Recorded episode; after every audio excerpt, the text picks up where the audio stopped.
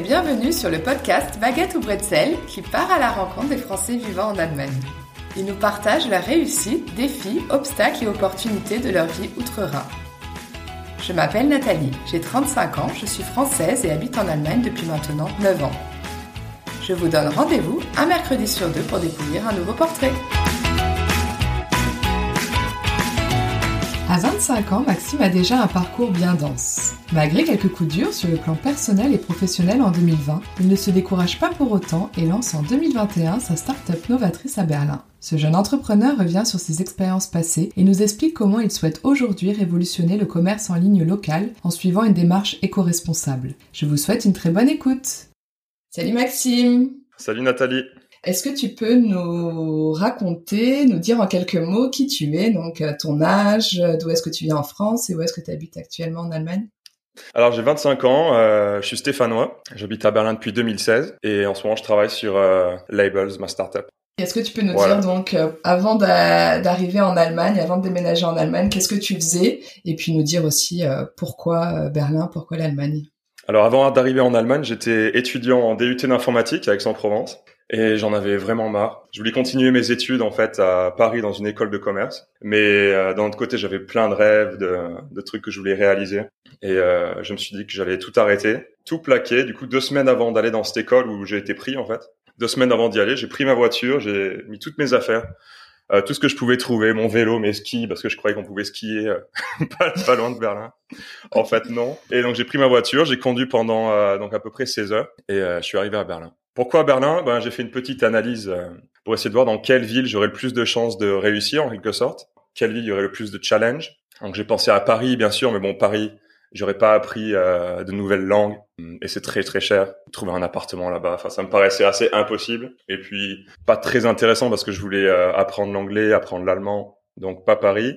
Ensuite, j'ai pensé à Londres, mais bon, Londres aussi, beaucoup trop cher. Et je me suis dit, ben, pourquoi pas Berlin? Parce que je pourrais non seulement apprendre l'anglais, mais aussi apprendre l'allemand. Et euh, j'ai entendu que la scène euh, musicale euh, berlinoise était assez extraordinaire, donc ça m'a pas mal attiré. Je voulais aussi découvrir ça, la scène artistique, d'un point de vue culturel. J'étais vraiment très curieux de d'aller à Berlin pour toutes ces raisons. Mais je dirais que la première raison, c'était plus financière et ensuite le, la langue.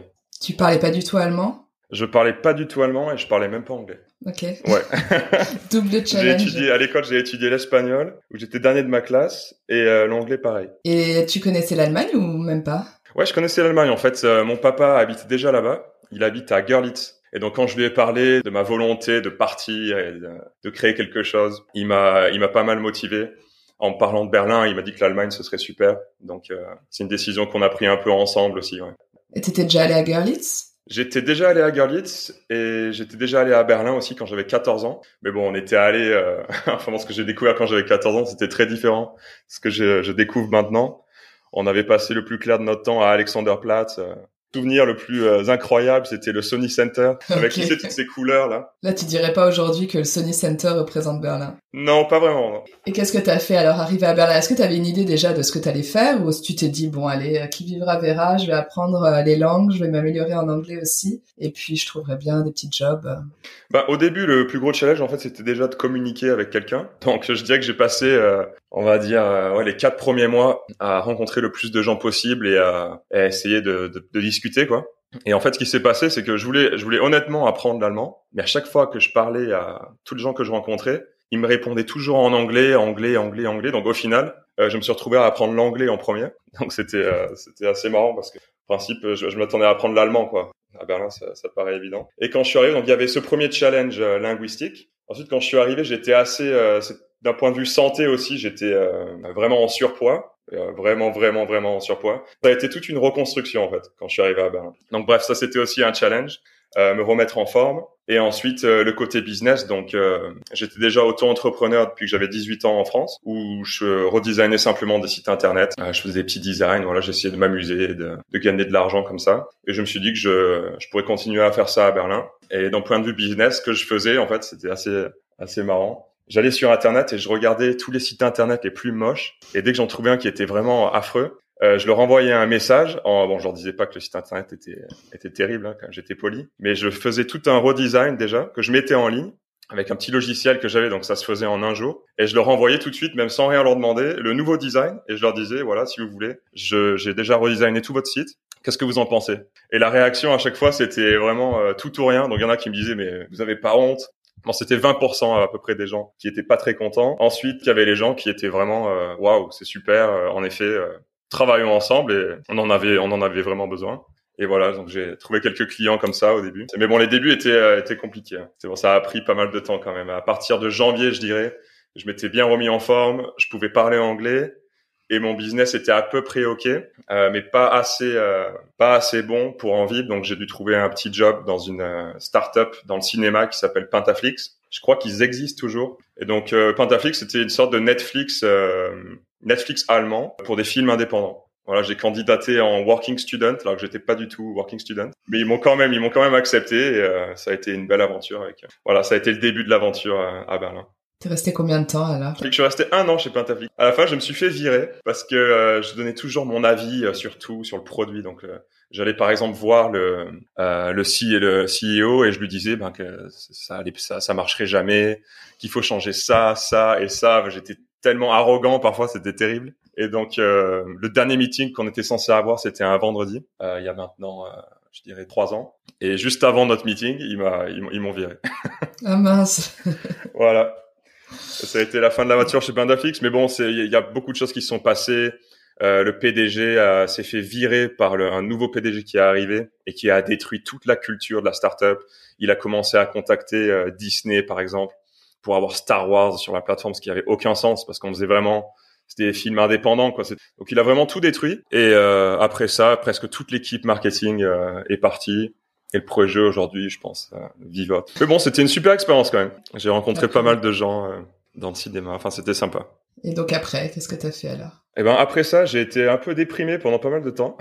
Parce que oh. j'aimais j'aimais vraiment travailler chez Pentafix, c'était cool quand même. Donc je sais pas, les trois les trois mois qui ont suivi étaient vraiment compliqués. Et ensuite je savais pas trop quoi faire. Quand je suis arrivé à Berlin aussi, je faisais de la boxe avant. Je suis arrivé à Berlin, j'ai tapé sur Google euh, boxe euh, à Berlin. Et le premier truc qui est arrivé, c'est chess boxing. Qu'est-ce que c'est que ça? Et je me suis dit bon, euh, chess boxing, pourquoi pas Ça a l'air pas mal, donc j'y suis allé. Et je rentre dans cette salle de gym qui est au sous-sol d'un gymnase et je vois des, gars qui, font de la boxe et puis qui s'arrêtent et puis qui jouent aux échecs et qui refont de la boxe et qui jouent, aux échecs. Et je me suis dit mais c'est des malades. Mais d'un autre côté, ça m'a vraiment, euh, j'étais vraiment curieux de découvrir ça et je me suis dit ben pourquoi pas. Combinaison entre mental et physique, ça peut être super. Et je me suis dit ben let's go. Et j'ai rencontré des gens super.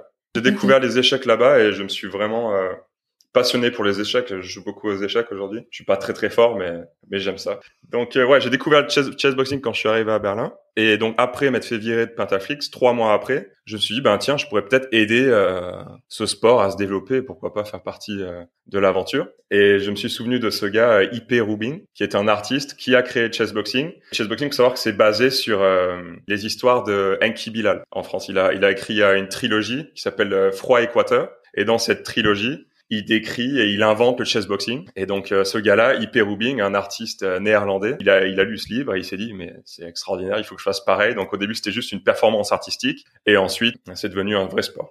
En fait il était dans le club et il boxait et il faisait du chessboxing avec nous. Et, euh, et il avait il avait l'air un peu différent des autres. Donc un jour je suis allé le voir et je lui ai dit bah, tout simplement, bah, qui es-tu?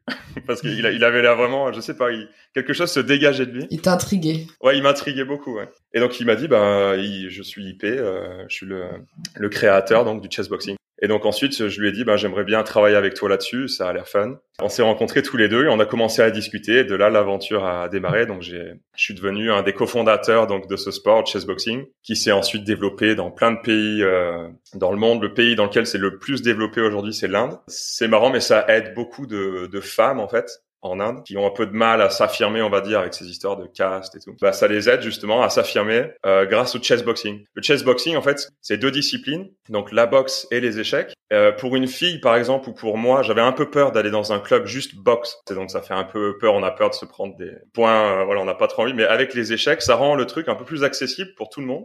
Et donc en Inde, ça aide énormément de femmes à se découvrir. C'est assez unique. Au début, je l'ai aidé à créer un petit site e-commerce où on vendait euh, des casquettes avec écrit chessboxing, euh, des t-shirts avec écrit power brain, enfin plein de, de merch. Et ensuite, on a on a commencé à créer un cours, on a commencé à, à créer plus d'événements. à engager plus de personnes. Et c'était vraiment super. Je me suis vraiment, c'était un projet génial. Et donc, donc pour cette partie-là, ça s'est arrêté malheureusement. Petite note triste, mais ça s'est mm. arrêté l'année dernière parce que IP est décédé soudainement, malheureusement. Donc euh, ça s'est arrêté comme ça et pour l'instant euh, j'ai pas j'ai pas retrouvé le courage on va dire de travailler là-dessus tout seul. Donc je me suis euh, je suis parti dans d'autres projets. Mais un jour je vais je vais m'y remettre. Mais pour l'instant je peux pas tout faire à la fois mmh. et j'ai besoin de me d'être un peu faire une pause. de prendre un peu de distance. Donc voilà les trois mois après Pentaflix c'était le chess boxing. Et après chess boxing tu m'avais raconté aussi que tu avais voulu créer un réseau social Touch. Exactement. Alors ça c'est avec mon ami donc mon meilleur ami Mathis on s'est rencontrés euh, au DUT informatique et on avait eu cette idée de créer un réseau social qui s'appelle Touch, ouais. en français, bien sûr. Donc ça s'écrit T-U-T-C-H. Donc euh, certains d'entre vous diront Touch. Il faut dire touch, ok. et on voulait créer un vrai réseau social en fait, pas un réseau social où tu scrolles euh, et tu regardes des chats qui sautent à travers des fenêtres. Enfin voilà, les réseaux sociaux habituels, on scrolle jusqu'à ce que je sais pas. Donc on voulait créer un réseau social basé uniquement sur de vraies interactions humaines. Mais l'idée c'est une sorte de map tout simplement où on voit tout ce qui se passe autour de nous en temps réel, les événements, et, euh, pour que les gens s'éclatent, se rencontrent, euh, basés sur leurs intérêts. Un vrai réseau social tout simplement. Ça, ça c'est vraiment le projet de, on va dire de ma vie, même si en ce moment je travaille sur Labels. Ça a commencé il y a cinq ans, Touch. On a travaillé là-dessus plusieurs fois. J'ai essayé de le lancer une fois à Berlin où on avait créé une sorte de heat map où on pouvait voir euh, les, les, points les plus chauds en quelque sorte de tout ce qui se mm. passait à Berlin. Et ensuite, il y a la Snap Map de Snapchat qui est arrivée et ça reprenait exactement la même idée. Du coup, ça nous a bien découragé. Donc, on s'est dit bon, euh, tant pis, on passe, on passe à autre chose. Ensuite, je me suis dit bon, je vais réessayer parce que j'ai développé l'idée. Euh, entre temps, il y a mon ami Matt qui est venu s'installer à Berlin du, du jour au lendemain. Il, est, il était juste venu me voir et on a passé une semaine ensemble tellement incroyable où on est allé au Berghain. Euh, on s'était, on est allé dans un magasin de second hand. On, on, avait dépensé des, je sais pas, peut-être 100 euros en habit complètement dingue pour essayer de rentrer au Berghain. On y est arrivé. Et après ça, il s'est tellement éclaté qu'il s'est dit bon, c'est bon, je reste. et du coup, on lui a fait une petite chambre dans mon appartement. Et de là, on s'est dit ben, ce serait super de travailler sur Touch à nouveau et de, de créer ce réseau social. Donc, on a travaillé dessus très dur. C'est en 2018-2019, on a travaillé là-dessus. Et euh, en 2019, en août 2019, j'ai décidé de partir à San Francisco parce qu'on commençait à avoir euh, beaucoup beaucoup de gens qui étaient intéressés. Et j'ai décidé de partir à San Francisco, m'installer à San Francisco euh, pour lancer euh, le réseau social, trouver des investisseurs, la, la grande aventure. Quoi. Mm. tu avais des contacts à San Francisco? Ouais, exactement. J'y étais déjà allé. J'avais rencontré une personne qui s'appelle Claudia, qui travaille, bah, qui travaille toujours chez, chez Facebook d'ailleurs. Elle m'avait invité pour avoir une petite visite de Facebook, euh, que je déteste. Hein. Donc je l'ai pas, je l'ai pas trop dit, mais j'étais quand même curieux de voir un peu comment ça se passait chez eux. Un truc qui m'avait choqué, par exemple, c'est dans leurs toilettes. Sur la porte des toilettes, quand on ferme les toilettes, le mur est rempli de papier avec toutes les tâches pour la journée, les news à propos de Facebook. Enfin, on peut jamais sortir oh, mon Dieu. de Facebook quand on est chez Facebook. Quoi. Même aux toilettes, ils te mettent euh, plein d'informations. Vraiment, on laisse pas nos employés euh, aucun répit pour nos employés. Quoi. Même aux toilettes. Enfin bref, donc on est allé chez Facebook et je lui ai parlé un peu de Touch. Et c'était intéressant parce qu'elle, elle avait son euh, feedback d'un employé de Facebook et elle travaillait sur un, elle travaille sur un produit qui s'appelle Portal. Et donc son superviseur, c'est directement euh, Marc qui l'aide là-dessus. Donc elle avait euh, pas mal de super contacts. Et je me suis dit que c'est un peu grâce à elle que je me suis dit il faut que j'aille à San Francisco parce qu'elle peut faire, me présenter des, des gens intéressants et tout.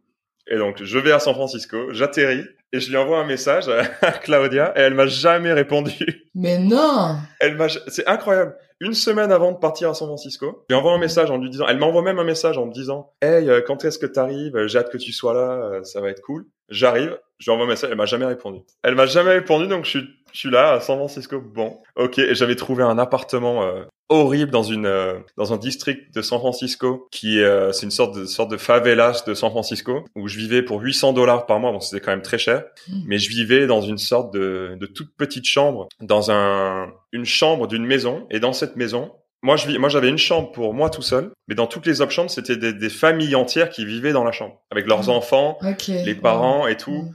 euh, mon, mon coloc, quand je suis arrivé, il avait un bracelet électronique autour de la jambe. Le premier truc qu'ils font, ils m'offrent des pancakes quand j'arrive. Donc en fait, ils étaient super sympas, mais c'est les conditions de vie étaient, étaient terribles. Du coup, voilà, c'est vraiment quand je suis arrivé, c'était le, le, American Dream, vraiment nu. Donc j'arrive un peu dans les favelas de San Francisco. La personne que j'étais censé rencontrer ne répond pas, donc le gros fail. Mais malgré tout, je me suis pas euh, dégonflé. Donc un mois plus, donc j'ai cherché un nouvel appartement un peu plus dans le centre de San Francisco et euh, j'ai fait un, j'ai trouvé un petit client là-bas. Bon, on n'a pas trop le droit en principe. Je lui ai fait euh, 10 faux logos il avait une start-up et il n'avait pas encore les, euh, les magasins avec qui il collaborait. Donc, il avait besoin de faux logos euh, pour avoir un site internet. Donc, je lui ai fait 10 faux logos. Il m'a payé, il m'a vraiment bien payé. J'ai trouvé un appart dans le centre. Et ensuite, euh, et ensuite, c'était une aventure assez, assez, dingue. Un de mes colocataires dans le centre de San Francisco travaillait pour les NBA Warriors. Donc, les Warriors, c'est l'équipe de basket de San Francisco. Je lui ai présenté l'idée de Touch. Et bon, je vais pas trop détailler, euh, mais dans Touch, on va dire un truc qui s'appelle des tribus. Les tribus, c'est des groupes, euh, tribes en anglais, c'est des groupes de gens qui ont les mêmes intérêts. Et ce qu'on voulait faire, en fait, avec l'équipe des Warriors à San Francisco, c'était de créer une tribu que pour l'équipe, que pour les Warriors, où du coup, tous les gens qui supportent cette équipe, ils peuvent voir en temps réel tous les événements qui sont mmh. organisés par l'équipe, se retrouver, connecter. Donc la première version de Touch euh, était était faite pour la pour les Warriors de la NBA avec lui. Donc c'était génial, ça se passait vraiment super bien. J'ai trouvé un investisseur pour le coup même pas à San Francisco mais en Suisse. Donc euh, tout se passait très bien jusqu'à ce que euh, on le sait tous, le coronavirus mmh. arrive. Et là évidemment créer un réseau social basé sur de vraies interactions humaines pendant le corona, je me suis dit que c'était peut-être pas la meilleure chose à faire. Troisième échec euh, pour Touch. c'est comme ça, c'est pas grave, on rebondit. J'espère que ça verra le jour dans des meilleures euh, circonstances. Ouais, bah après le coronavirus, j'ai pas mal d'espoir. Donc euh, quand le corona, quand le coronavirus est arrivé, j'ai euh, mon, mon, papa m'a appelé en urgence, il m'a dit Max, je suis désolé, mais il faut que tu reviennes en Europe. c'est pas possible, je vais pas te laisser. Je lui disais papa, quand même, j'ai, je suis plus, je suis plus un bébé. mais bon, il avait raison. Du coup, le 12 mars, je suis revenu le 12 mars 2020, tout quitté encore une fois à San Francisco, laisser tous mes projets. Alors c'était vraiment dur, euh, j'en ai pleuré, mmh. c'était, j'étais vraiment dépité de tout lâcher comme ça euh, à nouveau et de revenir à Berlin. Euh. Donc voilà, je suis revenu à Berlin, j'ai fait mes deux semaines de confinement dans un, appartement que j'ai trouvé d'urgence en revenant. Et après ça, je me suis remis au chessboxing avec mon ami IP. Donc, donc on a passé le confinement, on a passé presque deux mois à vivre ensemble quasiment, à travailler sur le chessboxing. Ensuite, encore coup dur, IP est décédé. Donc euh, ça c'était à peu près en euh, juin 2020. Voilà et donc ensuite euh, bon j'étais un peu perdu et je me suis dit bon il faut que je fasse quelque chose quoi. Je, je peux pas rester à Berlin. Mon meilleur ami Matt entre-temps a eu le mmh. cancer. Enfin c'était un truc de, vraiment de dingue et il a survécu. Il est il est extraordinaire pendant son euh, cancer en fait. Euh, c'est ce qui l'a aidé en fait, c'était son rêve depuis longtemps, il a construit son van et donc on s'est retrouvé à Berlin en juillet 2020 euh, où lui avait survécu au cancer, moi je venais de perdre un de mes meilleurs amis à Berlin et mon plus grand rêve à San Francisco et on s'est dit tous les deux je crois qu'il faut qu'on parte. Il faut qu'on se ressource un petit peu. Ce qui est bien, c'est qu'on travaille en ligne, on peut travailler un peu de partout parce que lui aussi est freelance. Donc on s'est dit, ben écoute Matt, on va prendre ton super van et on va partir. Donc on a pris son van et on est parti. Euh, d'abord on est arrivé en France sur la, la côte atlantique. On a passé des petites vacances avec des amis. Ensuite on a pris euh, le van de Matt et on est allé jusqu'au Portugal. Et on a vécu au Portugal dans son van pendant six mois. Entre temps je, je suis allé en France pour acheter un vieux camion de déménagement que j'ai ramené au Portugal et on a construit mon van aussi au Portugal. C'est bien ressourcé, euh, ça m'a permis de, de, me sentir un peu mieux par rapport à ce qui s'était passé et lui aussi. Et en janvier, euh, là janvier 2021, on est revenu et euh, voilà et moi je me suis dit ben que j'allais travailler sur labels donc une idée que j'avais eue quand j'avais 18 ans à Aix-en-Provence, mais à l'époque qui pouvait pas marcher, tout simplement parce que les magasins étaient pas encore digitalisés, euh, personne n'avait son inventaire en ligne. Mais euh, grâce au coronavirus, c'est une des meilleures choses et une des pires choses qui, est, qui est arrivée pour les commerces de proximité. Bon, la pire, on, on comprend pourquoi, c'est évident. Pourquoi c'est bien? Parce que la plupart de ces magasins ont créé des sites e-commerce et ont fait cette transition digitale et ont mis tous leurs produits en ligne. Et c'est pour ça que le timing pour Labels était pas mal. Donc j'ai décidé de travailler sur Labels and here we go. Et alors raconte-nous, alors pitch-nous euh, Labels. Uh, pitch-nous Labels. eh ben, il y a plusieurs parties de donc Labels. Ce que je veux faire, c'est une alternative à Amazon en fait, où on va utiliser tous les commerces de proximité, euh, les créateurs indépendants, euh, tout ce qui est DIY, artistes à Berlin, les mettre dans une seule et même place de marché pour nous permettre, au lieu d'aller acheter sur Amazon, eh ben essayer d'aller acheter euh, localement.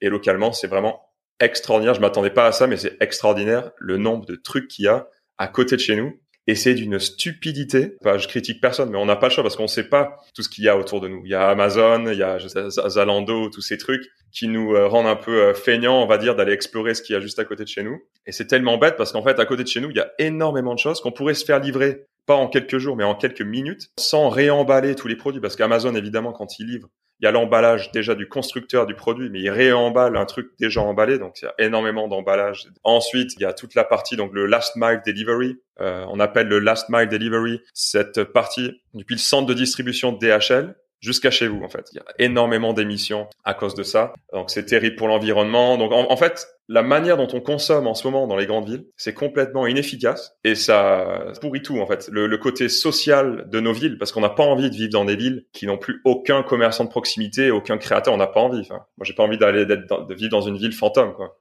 Donc non seulement c'est inefficace, mais en plus ça détruit toute la culture bah, de Berlin par exemple qu'on aime tant. Ça détruit le côté économique parce que les petits business et ces petits commerçants, bah, c'est eux qui emploient presque presque tout le monde. Il faut savoir par exemple que Facebook 75% de, de leurs revenus publicitaires viennent de ces petits commerçants. C'est énorme. Facebook vit de ça. Et euh, ensuite, pour l'environnement, évidemment, c'est terrible euh, parce qu'on achète des produits qui viennent de n'importe où, qui sont livrés n'importe comment. Tout ce système, en fait, est, est vraiment euh, inefficace. Donc Labels, c'est une alternative à ça qui nous permet de découvrir euh, les commerçants les plus cool à côté de chez nous, euh, des, des, créateurs indépendants, des artistes, DIY, euh, qui veut dire euh, ouais do it yourself. Donc ça c'est par exemple des gens à Berlin, je savais pas, mais il y a beaucoup de gens qui cuisinent des trucs chez eux et qui vendent ça à d'autres Berlinois. Il y en a un par exemple qui fait des lasagnes extraordinaires burrata et qui vend ça à d'autres Berlinois. Donc il y a vraiment une richesse locale qu'on sous-estime beaucoup. Et Label, c'est censé nous donner accès à tout ça et très vite, donc livré en quelques minutes. Beaucoup de catégories, il y a des livres, il y a tous les libraires, les livres, euh, des habits, toute la partie euh, nourriture en effet, des fleurs, euh, des vinyles, plein de magasins hipsters qui vendent des anciennes petites cassettes ou des CD. Enfin, le week-end dernier, on était en train d'interviewer Jérémy Bellina qui m'a appris à, à, faire donc la poterie parce qu'on fait une série de portraits à Berlin. D'ailleurs, si, si un magasin m'écoute à Berlin et envie de faire partie de notre euh, série de portraits, ben, ce sera avec plaisir. On va venir dans votre magasin avec euh, notre petite équipe et juste vous interviewer, vous filmer et faire un portrait. Tu les partages où, pardon On les partage sur, euh, il y a plusieurs formats. On partage sur YouTube et sur notre Instagram, donc dans dans la catégorie IGTV. Et donc on fait des formats plus ou moins longs en fonction de la plateforme. On va aussi faire une, un format podcast où on va juste prendre l'audio pour avoir un petit podcast. Et voilà, en fait, c'est super important, je trouve, de savoir qui se cache derrière toutes ces marques et tous ces objets à Berlin, parce que c'est pas juste la grosse différence en fait qu'il y a entre quelque chose qu'on va trouver sur Amazon et quelque chose qu'on va trouver à Berlin, ben, c'est l'histoire qu'il y a derrière. Et il y a tellement d'histoires. Il y a une petite boutique à Berlin.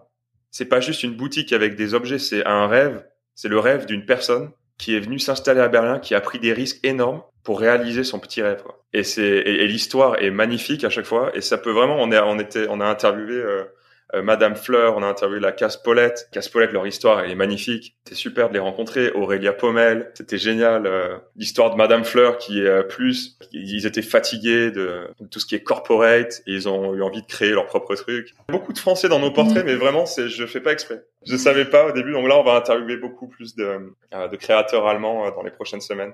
Donc voilà, je sais pas où Labels, je sais pas comment ça se passer pour Labels, si ce sera une réussite ou pas, mais en tout cas pour l'instant, moi, je, j'adore découvrir toutes super ces histoires et tous ces gens.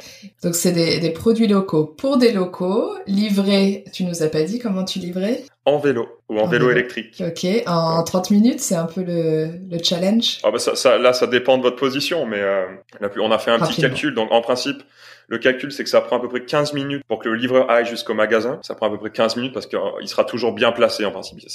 Si quelqu'un commande un truc à, à Prenzlauer le livreur, il va pas être en train de, en train de prendre son café à Neukölln. Il sera aussi à mmh. Prenzlauer Donc ça va lui prendre à peu près 15 minutes pour aller récupérer euh, l'objet, on va dire. Ensuite, ça lui prend 5 minutes parce que dans le magasin, il peut y avoir un peu de queue parfois ou le, le commerçant peut être un peu euh, avoir d'autres choses à faire. Donc 5 minutes et ensuite pour vous le livrer, ça c'est calculé en fonction de votre position euh, sur l'app par rapport au magasin. Donc ça, ça dépend. Euh.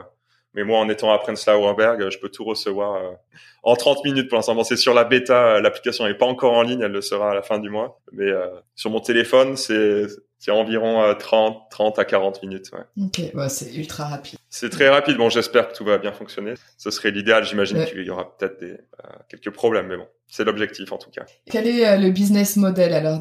Tu m'avais parlé d'un statut résident virtuel. J'ai appris quelque chose. Est-ce que tu peux nous raconter ce que c'est? Euh, ouais, bien sûr. Eh ben, donc au début, quand j'ai, je suis devenu freelance en Allemagne, euh, ça m'a vraiment pas plu le statut de freelance allemand où il y a énormément de, de paperasse. Euh, on reçoit plein de courriers euh, par la poste. Si on va dans un autre pays, eh ben ces courriers on les reçoit pas évidemment parce qu'on n'est pas chez soi. Et être freelance aujourd'hui euh, être une sorte de digital nomade on, on vit on n'est pas juste à un endroit. On voyage tout le temps les clients sont de partout dans le monde. Et de toute manière cette histoire de pays j'aime pas trop les, pays en quelque sorte. J'aime bien croire en un monde sans frontières on va dire. Par exemple moi je me sens pas euh, particulièrement j'adore la France.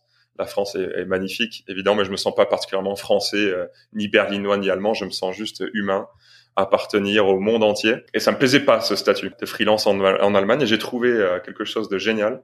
En Estonie, en fait, ils ont créé un statut de résident virtuel. Donc on peut devenir résident virtuel estonien et créer une société qui sera basée donc en Estonie. Ça change rien pour les taxes.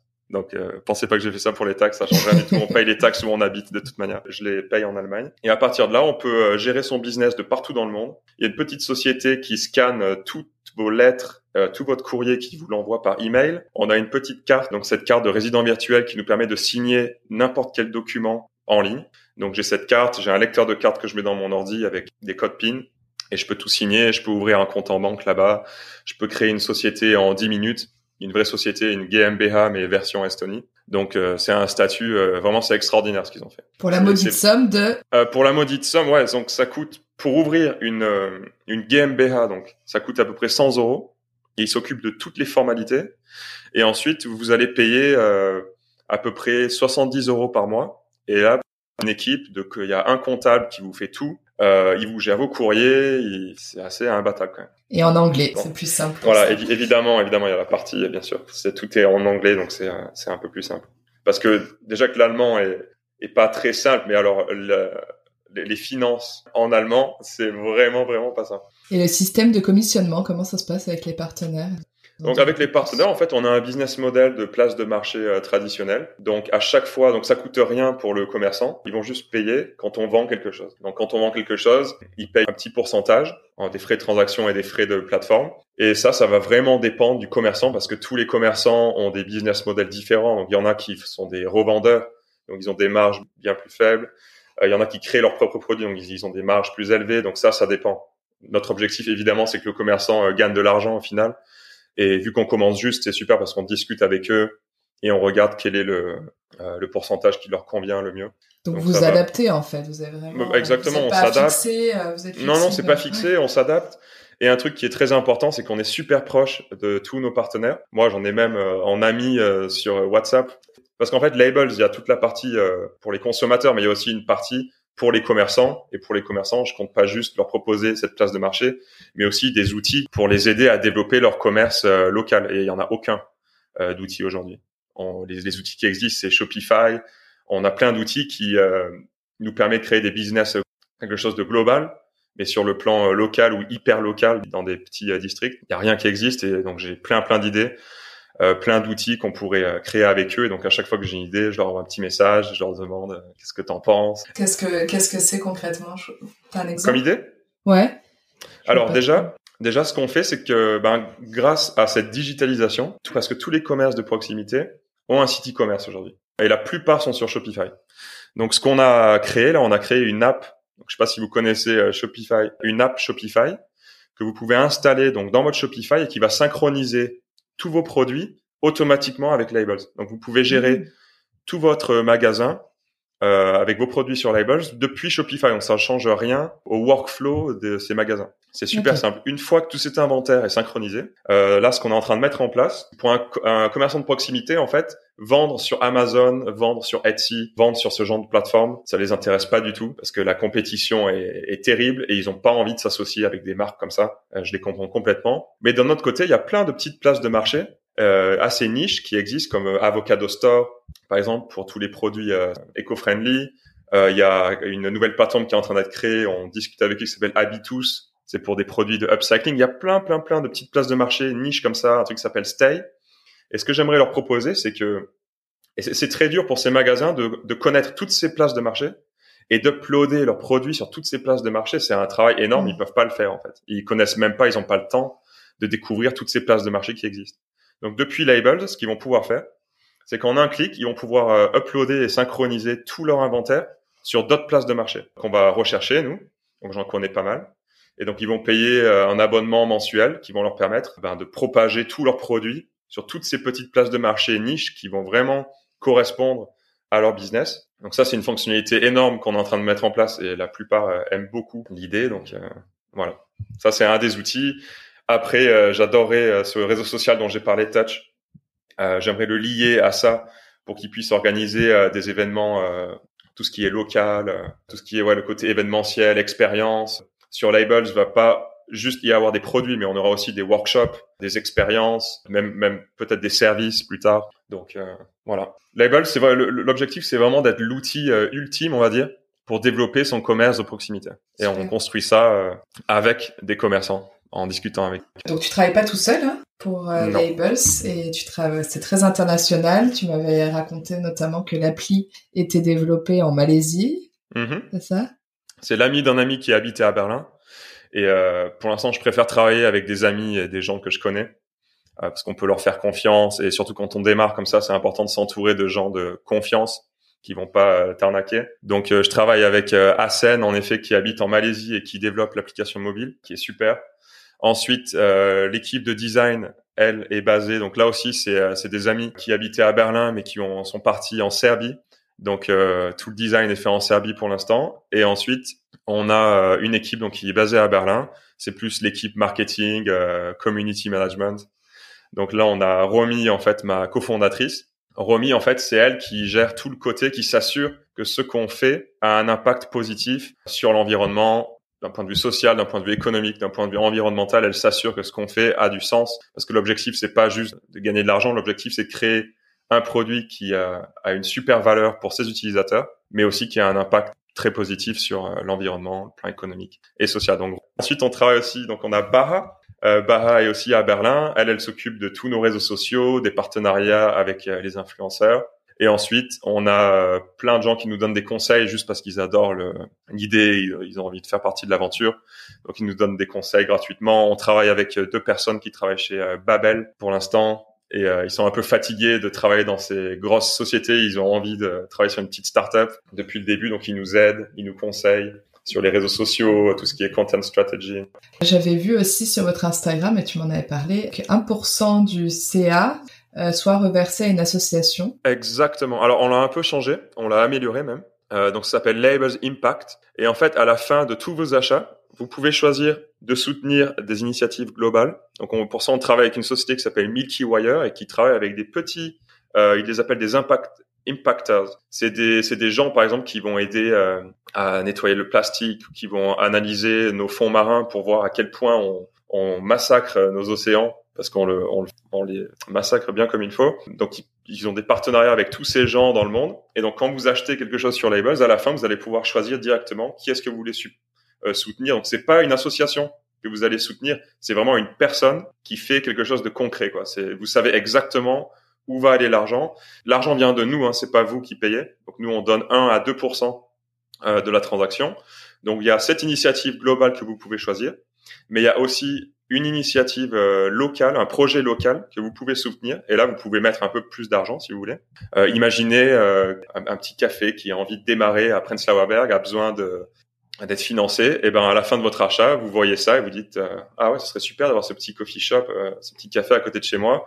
Et hop, vous cliquez et un petit peu d'argent ira à ce, à ce projet. Donc ça, ce serait du crowdfunding pour le coup. Ce serait une sorte de crowdfunding, mais intégré en fait dans notre quotidien. C'est local.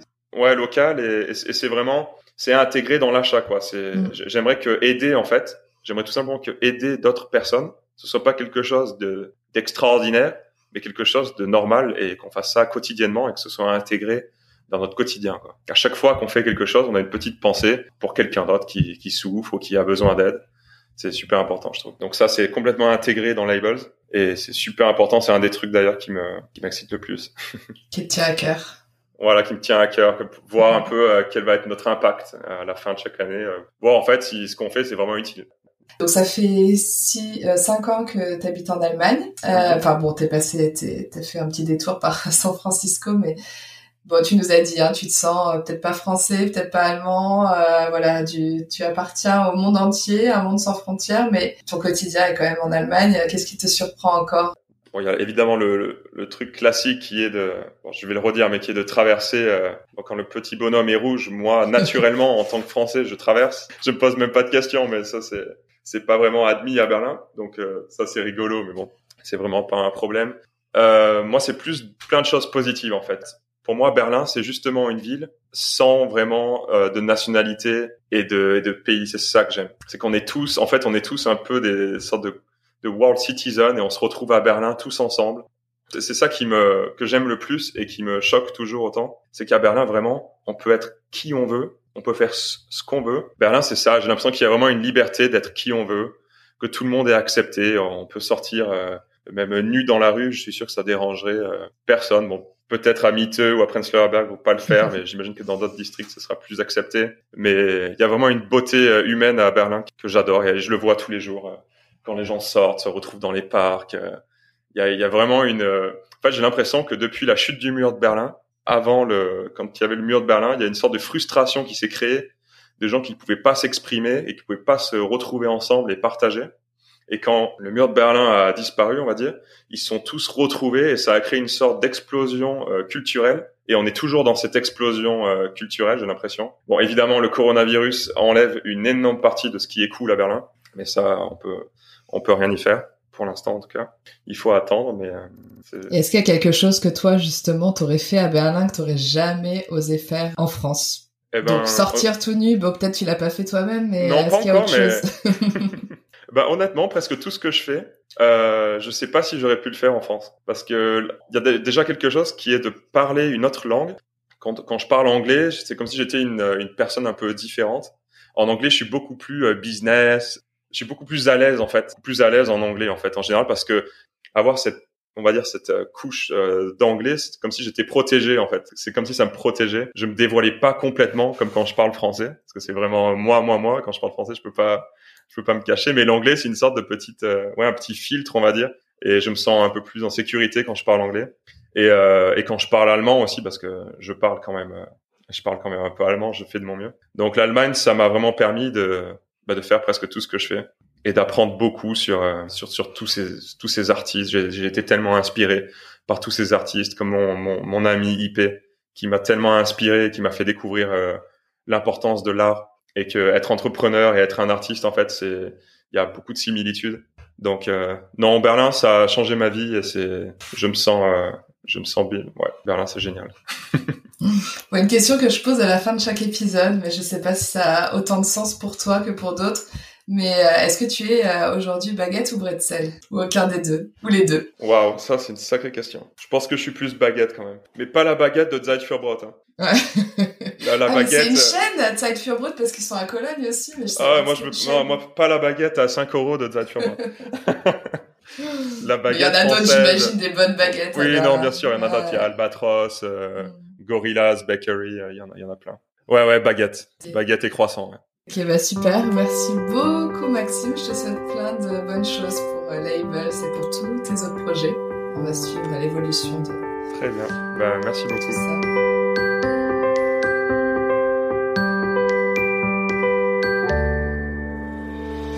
J'espère que ce nouveau portrait vous a plu.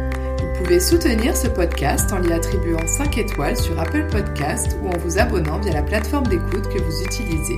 Merci pour votre soutien et à bientôt. Tschüss